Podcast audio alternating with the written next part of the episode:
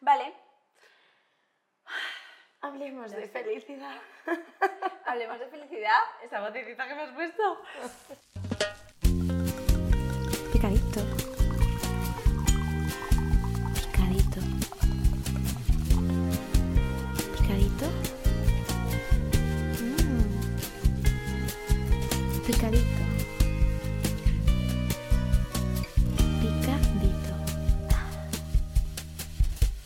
Picadito. Pues aquí estamos un día más en Picadito. Welcome. Qué bien. Qué bien. Otra vez, qué contenta. Y hoy dijimos que íbamos a hablar de este tema, de la felicidad. ¿Qué es para ti la felicidad? Bueno, creo que hay como un concepto muy grande de felicidad, como si fuese un estado de ánimo al que podemos llegar a recurrir, Vale. que es como persistente en el tiempo y mm, creo que eso hace muy infeliz a la gente. Entender la felicidad ese Entender que es como el destino al que llegar. Exacto. No, y claro. perseguirlo. Mm, mm. Entonces es como eh, mm, todos los, mm, todas las, las- las teorías de Mr. Wonderful, ¿no? Son, son- hablan de esto, Mm. de cómo llegar a la felicidad. ¿Y para ti qué es? Eh, y yo veo muchísima gente que ve los típicos libros de psicología que son muy interesantes, pero tienen un nombre que es como cómo llegar a ser feliz o cómo... mm, y no se lo compran, porque no quieren admitir el- ni, en- ni el estado en el que están, ni quieren llegar a eso, ¿sabes? Entonces, para mí, la felicidad tiene más que ver con el amor que con otra cosa. Y creo que ¿Con va... todos los tipos de amor? Sí. Quiero decir, no hablas de pareja. No, no, no. No. Hablo de el aprender... O sea, yo me he dado cuenta en este último año Me he dado cuenta. que, mm, que creo que la vida es simplemente eso. Es aprender a amarse y aprender a amar al resto. Y aprender a rodearse de personas que te sepan amar bien. Em, creo que venimos de muchas generaciones que no nos han sabido educar desde el amor. Creo que el mundo está muy jodido por eso, porque no sabemos amar, no sabemos desde qué lugar se ama, no sabemos lo que es el amor real, sin querer nada a cambio, sin entenderlo como, pues eso, como desde los lugares desde los que nos hemos defendido, ¿no? Como víctima, como eh, agresor, como lo que sea, de lo que hemos vivido, ¿no? Y, y creo que un poco la, que, que la vida es eso, ¿no? Como las relaciones que te encuentras a lo largo de tu vida, que se establecen y cómo aprender a, a compartir la vida desde un lugar amoroso. Al igual que yo aprendo a compartirme a mí misma desde un lugar amoroso. Entonces, a cómo respetar mi cuerpo, respetar mis emociones, respetar, respetarme a mí misma, lo que quiero, lo que no quiero, desde un lugar siempre de cuidado, de cariño y de amor. O sea, esa es la felicidad para ti. Creo que los pequeños momentos que yo siento de más felicidad, porque creo que la felicidad es eso, son instantes, eh, lo recuerdo dándome amor y espacio a mí misma y al resto. Yo creo que la felicidad para, o sea, para mí la felicidad es como la paz. Como, o sea, no la paz en el mundo, que tampoco estaría mal, by the way, Pues sí. pero Estamos que la en gente no se matase. Eh, pero me refiero más a como la paz contigo mismo, con el entorno. Creo que también, como soy una persona muy eh, excitada en general, como muy intensa, como el día cachonda. todo el día queriendo follar a muerte. Em, pues eh, como manejo como un nivel de intensidad alto, eh, para mí la felicidad es justo cuando estoy tranquila, cuando estoy como en calma, pero sé apreciar y cuando soy consciente. Creo que hay algo que decías tú, ¿no? que esos pe- pequeños instantes tienen algo clave que es el nivel de conciencia. Claro. Estás aquí, ahora, disfrutando, ¿no? No estás pensando en lo que haré mañana, lo que hice ayer, sino solo estás en este momento. Y no tiene que ser eh, como el mega concierto o la mega experiencia, que también pueden ser momentos, de- pero, pero creo que son momentos más como de éxtasis, mientras que la felicidad puede ser simplemente como, va a sonar mega cursi, pero como ver No, atardecer total. o... O sea, para mí la felicidad es paz y conciencia. Total. Y para eso tú tienes que estar en paz contigo misma antes. Bueno, y saber que ninguna de. O sea, como aprender a tener un equilibrio también, ¿no? Quiero decir, o Mm. sea, la paz y la calma viene de la mano del equilibrio y creo que es muy importante lo que has dicho, que entender que las emociones no son el extremo y la radicalización de ellas, ¿no? Mm. Entonces, ni la euforia absoluta es el amor verdadero, Total. ni la depresión es el dolor verdadero, ¿no? Mm. Entonces, em, cómo encontrar ese equilibrio, ¿no? Y ese lugar en el medio, en el que, o sea, yo, por ejemplo, además es que me acordaba mucho de esto en México, he estado en un viaje en México Mm. 10 días y, mm, y he conectado muchísimo con la naturaleza. He estado todo el rato en la naturaleza. Eh, y tanto con las lluvias tropicales, con todo lo que he vivido, tal, de pronto era como, es que yo soy el invasor dentro de este espacio. Total. Entonces, y todo el mundo piensa así allí. Entonces, como los cocodrilos atacan, pregunta la gente, ¿no? Los cocodrilos atacan. Pues claro que te atacan si estás invadiendo su espacio y su territorio. Claro. Entonces, esta es una isla en la que em, casi toda la isla está protegida. ¿Cómo se llama? Eh, Holbox. Vale. Holbox eh, significa en maya eh, hoyo negro. Vale. Y viene este nombre cuando vinieron los, los invasores españoles, Sí. em, intentaron poner todas sus riquezas y esconderlas en esa isla. Ah, vale. Porque es como, em, como muy alargada y tiene como en el centro como una parte eh, como más honda donde querían ahí guardar como todas esas cosas. Vale. Entonces es un punto súper energético en la Tierra, muy heavy.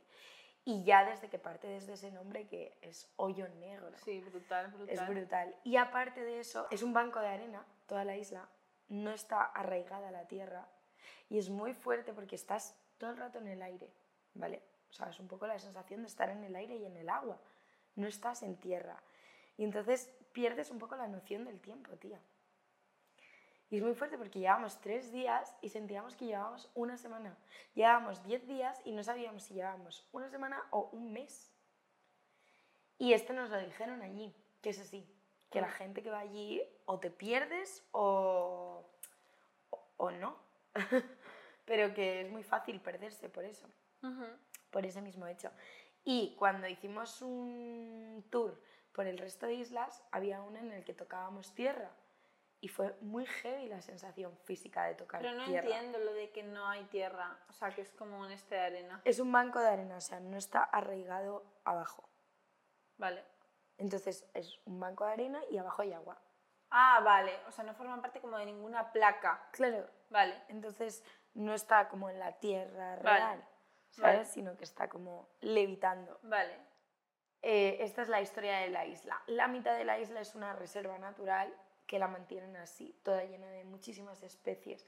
He visto manta raya, Wow. he visto em, garzas, flamencos, em, todo tipo de peces.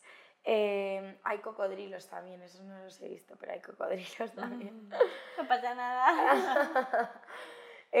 Todo tipo de aves. Eh, bueno, es increíble, estás todo el rato en la naturaleza. Y ellos piensan así que es su espacio y que nosotros somos los que lo estamos invadiendo. Entonces, solo hay una pequeña parte de la isla donde se puede construir, el resto no se puede. Y, y, por ejemplo, hay una isla que es la isla de los pájaros y como turista solo puedes llegar en barco, pero no te puedes bajar, no puedes bajar en la isla, no puedes interrumpir su espacio. Sí, mucho respeto. Entonces, como que conectas con la naturaleza desde otro lugar, como sintiéndote parte de ella también, pero desde un lugar que no es invasivo, ¿sabes? O sea, no estás en la playa y tiras, ni de coña tiras una colilla Mm, a- a- al suelo, Claro. porque ya lo sientes como parte de ti, ¿sabes? Entonces tú no te tirarías una colilla a tu cuerpo. Claro. Entonces fue muy guay porque tuve como muchos momentos meditativos de, pues por ejemplo, cuando estaba en la lancha, que era un viaje hasta el mar Caribe en lancha, tres horas, Mm. solo podía observar el mar y, y pensar y ya Claro. está. Y de repente es lo que dices, ¿no? Que es como, tengo, me di cuenta de que tengo de los mayores recuerdos como especiales en los viajes, en los que recuerdo como momentos de olores, eh, el ruido de los pájaros, despertarme con el ruido de los pájaros, em, el- el- la sensación del viento en la cara y el mar y tal, o sea, como sensaciones muy claras en las que de pronto tomo conciencia de qué es aquello que me causa tanta paz y tanta felicidad, ¿no? Que es tan simple como un olor, como el, mm, el ruido que hace un pájaro, Mm. em, el sabor de una comida. Yo es que creo que está ahí, o sea, y creo que efectivamente hay, hay un, hay un malentendido en el concepto de felicidad, que es eso, el, el pensar que es el éxtasis. Creo que cuando empiezas a conectar, ah, y luego creo que hay algo muy importante que es definir qué es para ti la felicidad. Quiero decir, para ti puedes, igual que antes hablabas, ¿no? Como de la depresión o el éxtasis o el... Cada emoción, o sea, las emociones, eh, hay un número concreto de emociones y están especificadas y están estudiadas como tal. Pero luego hay infinitas interpretaciones de esas emociones. Y eso siempre las hacemos en base a nuestra experiencia, siempre. Claro. Y en base a nuestra cultura, en base a nuestras creencias, nuestra educación, siempre. ¿no? Entonces, o sea, siempre pongo el mismo, el mismo ejemplo, que es em, como el mismo hecho de un niño aquí y un niño en, en el Amazonas, o sea, tú un niño aquí, niño de 7 años, que un día por cualquier cosa, ¿esto te lo he contado? No. Vale, mejor. Eh, Mm. Un niño de 7 años, aquí en España, donde estamos grabando Picadito, eh, un día va por la calle y pasa cualquier cosa que hace que se le corte el dedo y se queda sin dedo. Eso, eh, la primera emoción seguramente será la sorpresa y lo siguiente será como el miedo, ¿no? Y será, y, y luego habrá un montón de creencias en torno a que ese niño se ha quedado sin dedo de, bueno, pues de ciertas limitaciones, de qué pensarán, ahora qué voy a hacer, todas estas Total. cosas. Esto en el Amazonas, cuando un niño se corta el dedo y se queda sin dedo de esas edades, es, es un es síntoma de prestigio, porque significa que ya está preparado para ser un buen cazador. Es el mismo niño, el mismo dedo, la misma emoción inicial, porque seguro que ese niño pasa miedo también, el del Amazonas, pero todo lo que hay después es distinto. Total. Y entonces yo creo que es muy importante, que, y es cojonadamente difícil, aprender a definir cuál, cuál, qué las emociones, eh, cómo las interpretas tú y cuál es tu interpretación de la felicidad, cuál es tu interpretación de la alegría, de la ira, del miedo, del asco, de la sorpresa. ¿Cuál, ¿Cómo es para ti? ¿Qué es Exacto. eso? ¿Y a qué viene arraigado, no? Claro. O sea, lo importante que es como volver al origen de cada cosa, Mm, ¿no? Sí, y definirlo, sí, lo que pasa es que yo ahí no soy tan siempre, ta- siempre tan amiga de, de volver al pasado. Creo que puede estar bien en algún momento decir, oye, esto, o yo creía que esto era así porque tal, pero es como, vale, pero tú ahora, ¿qué quieres que sea para ti la felicidad?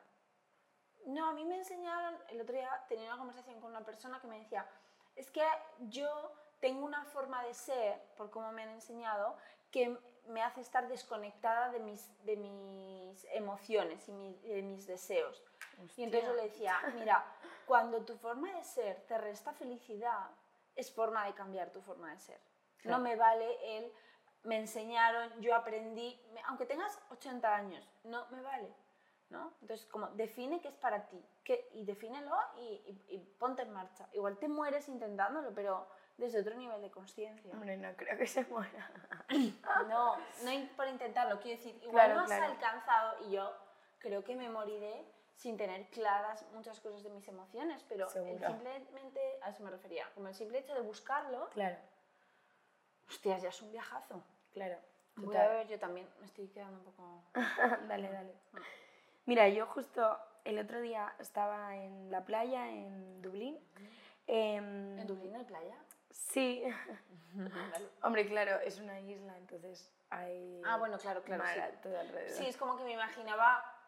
O sea, es bonita la playa. O sea, Dublín es como la ciudad y luego vas bajando Mm. por toda la costa los pueblecitos y hay playa. Entonces yo estaba en un pueblecito de abajo, en la playa, y mm, justo vi unas, o sea, soy muy observadora, entonces siempre que estoy como con alguien que también es observador, estamos callados observando. Entonces mi amiga Carla también es muy observadora y estábamos como viendo una situación de como de una familia, ¿no? Entonces había un grupo de gente aquí y un bebé- una niña pequeña, un bebé, no sé qué edad tendría, yendo como a, a gatas, em, caminando hacia ese grupo. Entonces se queda allí y se queda allí, quieta. Y mm, de pronto llega su hermana mayor y la empieza a regañar.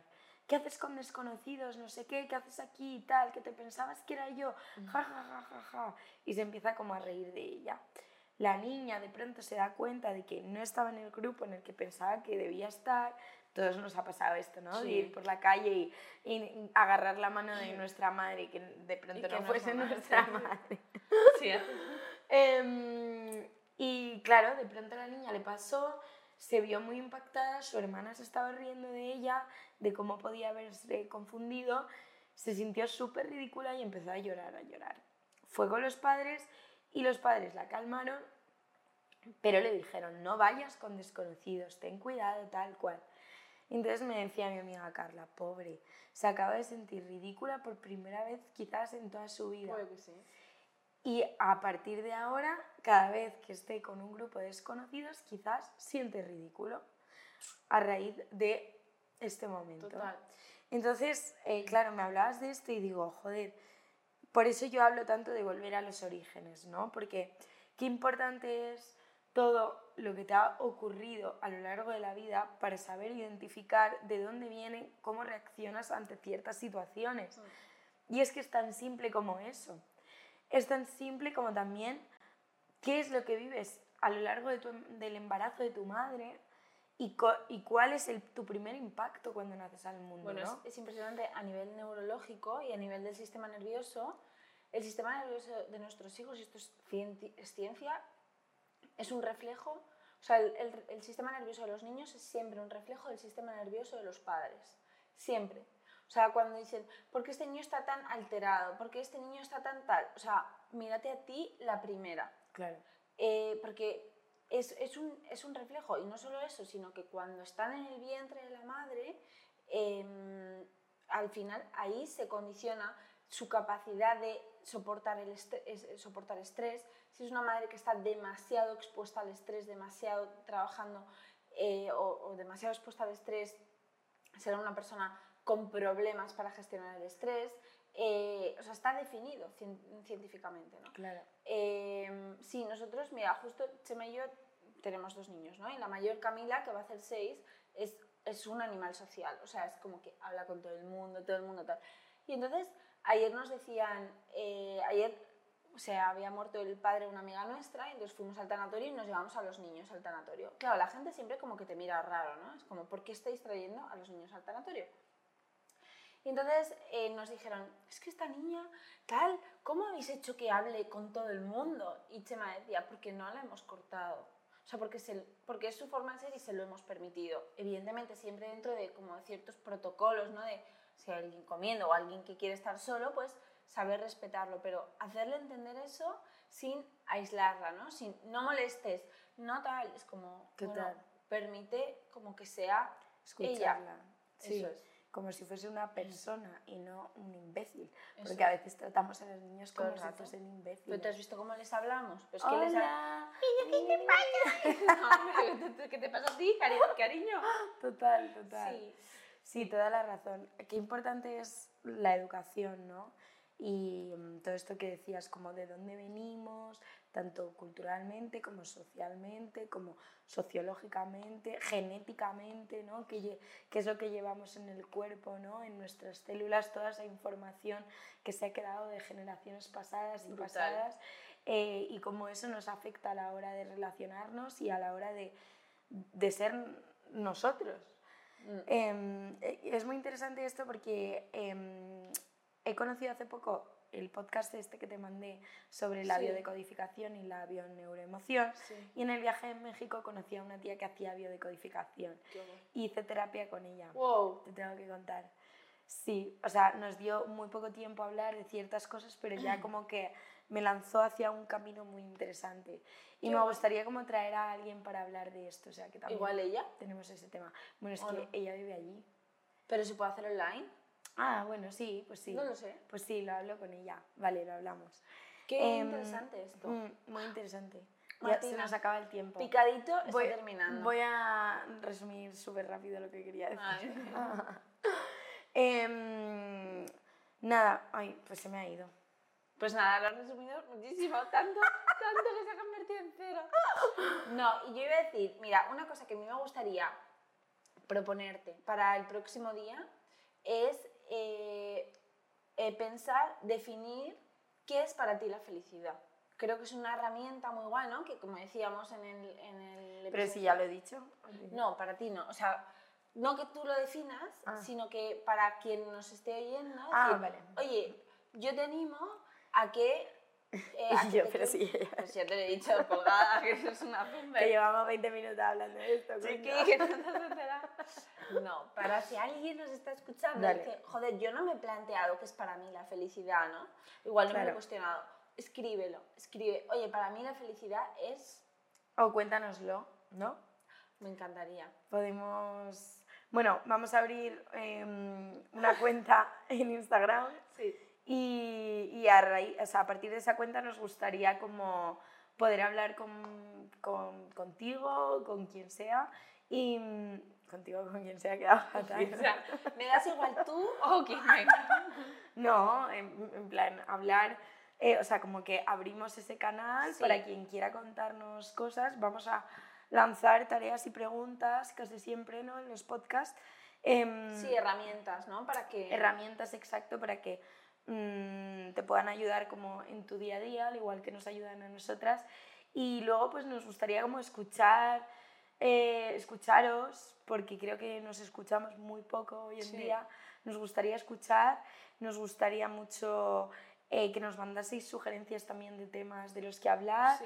Y bueno, y poder comentar un poco a ver qué es lo que nos cuentan, porque fíjate qué distinto ha sido para mí, para ti el concepto de felicidad, ¿no? Mm. Y bueno, y poder ver a ver Poder extrapolarlo y yo creo piensa el que... resto de gente. O sea que al final el, el- el objetivo de Picadito también es como tú y yo hablando y, quien, y, y más personas, y quien quiera, ¿no? Y quien quiera venir, que venga a hablar de lo que quiera que hablar. hablemos, hablemos, Sí. hablemos en Picadito. Hablemos. Martina, te corto ya. Ya, si estás hablando tú. Hala, adiós. chao, chao. Chao.